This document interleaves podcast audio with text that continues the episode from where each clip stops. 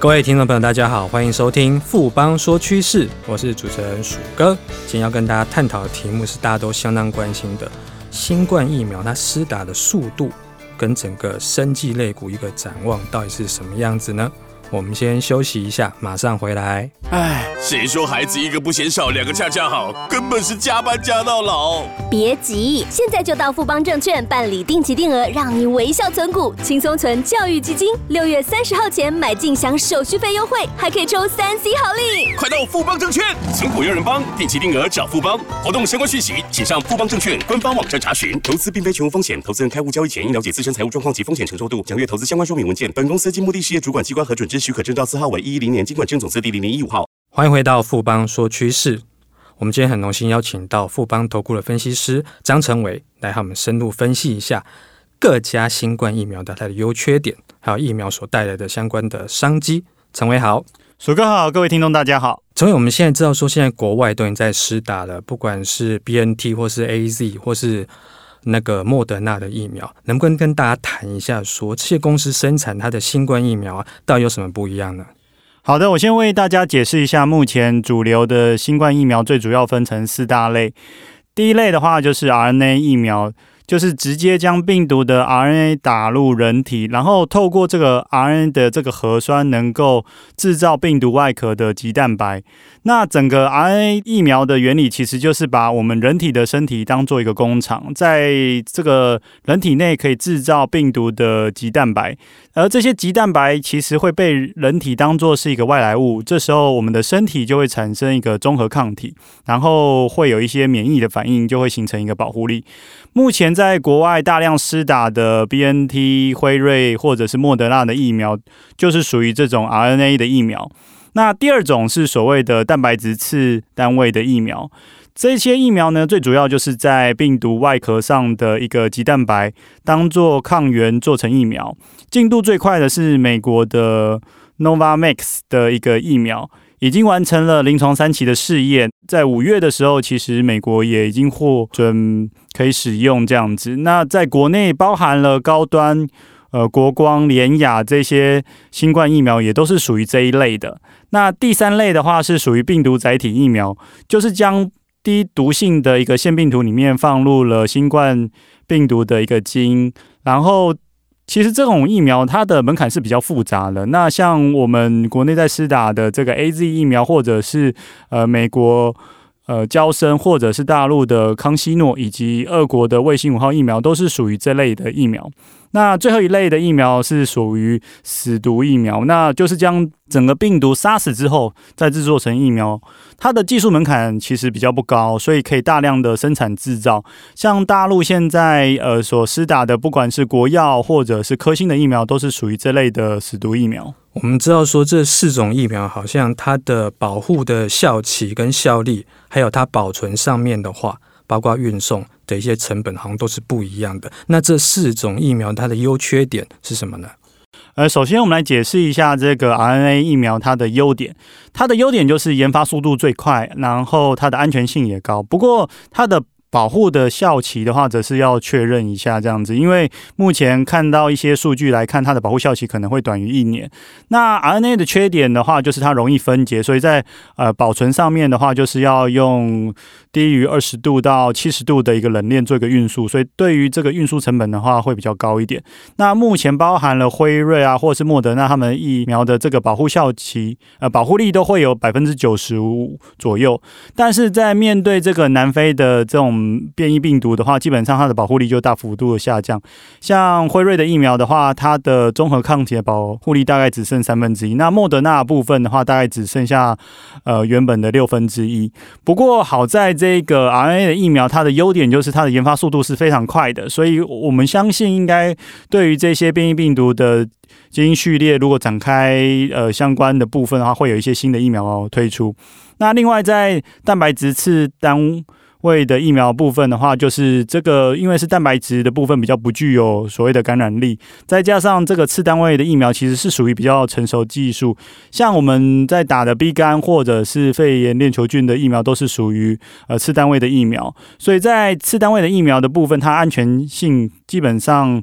相较于现在技术比较新颖的 RNA 疫苗是要来得好。那它在储存的部分的话，大概只需要在二到八度的一个冷藏，所以它的运输成本是比较低的。简单来说的话，次单位疫苗它的安全性比较高，运输成本也比较低，是它的优点。那它的缺点就是它需要佐剂来。增加一个免疫的反应。那目前美国的 Novavax 它的临床三期的数据也显示，就是说整个保护力大概是在九十六 percent 左右。对于这个南非病毒株的保护力的话，基本上它就是会降到将近四十九 percent 左右。所以在整个变种病毒的保护力来看的话，它稍微是会比 RNA 的疫苗要来得好。那第三种的。病毒载体疫苗的话，基本上它的优点就是它可以产生一个中和抗体，那可以诱发整个 T 细胞的反应。简单来说，就是它的保护力有机会维持的比较长。那另外，它在储存的部分也是在二到八度的这种冷藏，所以运输成本是比较低的。但是因为它的它还是有一些缺点，因为它是由腺病毒所制作而成，所以它的呃会有一些轻微的感染力，所以安全性会比较差一点。对于一些所谓的免疫不全的一些病换的话，会有呃不适用的状况。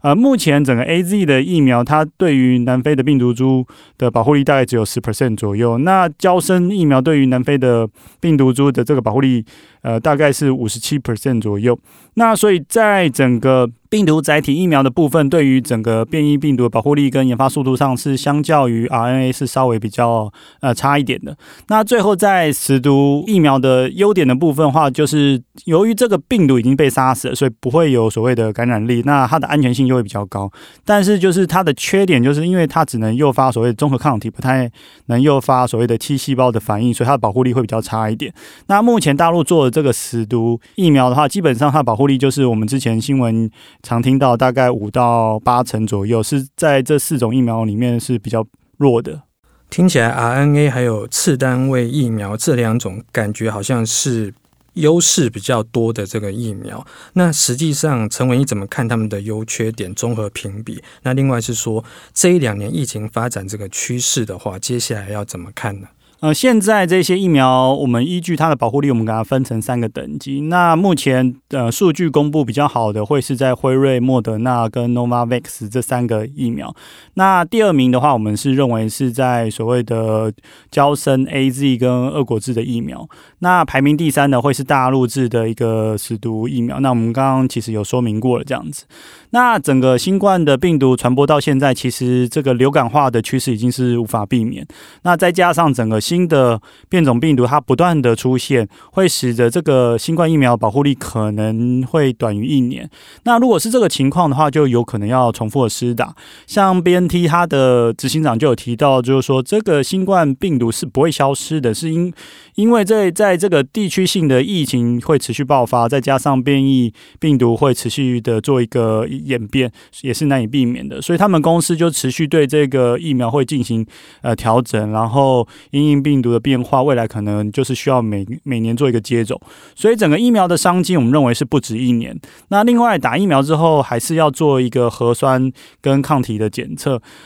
最主要是因为大家可以想象一下，如果打了疫苗之后就可以出国，还不用隔离，那这个各国他们希望就这个所谓的疫苗护照到底要长什么样子呢？我们认为在未来的话，有三个要素是不可或缺的。第一个就是说。你在打了疫苗，有所谓的记录疫苗接种的时间跟品牌，这个是大家都会知道，就是对于疫苗护照的这个部分。不过，为了因应未来这种变种病毒可能迅速的扩散，或者是呃接种的疫苗它的保护效期或保护力的不一样，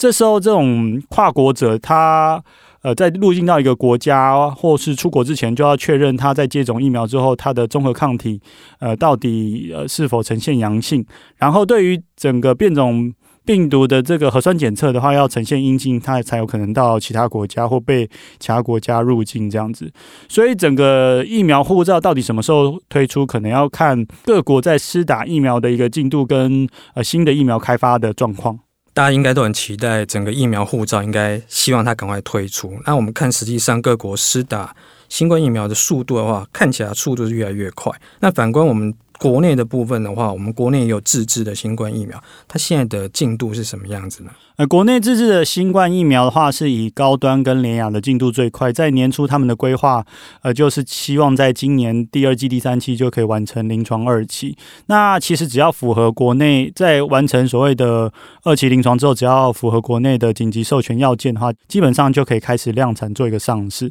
那同属于次单位疫苗的国光的话，它的进度就会稍微慢一点，大概只有在临床一起，那至于广告底下的安特罗研发的新冠疫苗，它是属于 DNA 疫苗，目前则是还没有进入临床的试验的部分，这样子。那在我们国家，在今年上半年，台湾对外采购的疫苗数量大概是将近两千万剂，换算下来的话，整个疫苗的覆盖率有机会达到百分之四十三。那随着今年可能下半年整个国产疫苗能够再提供一千万剂，我们认为整个台湾在于疫苗的覆盖率有机会达到百分之六十以上，那就有机会达到全体的免疫。谢谢陈伟今天带来这么精彩的分析，谢谢陈伟，谢谢鼠哥。经过今天的节目呢，相信各位听众朋友对于整个新冠疫苗的进度，还有整个带来的商机，应该都有更清楚的认识了。富邦说趋势，我是鼠哥，我们下次见。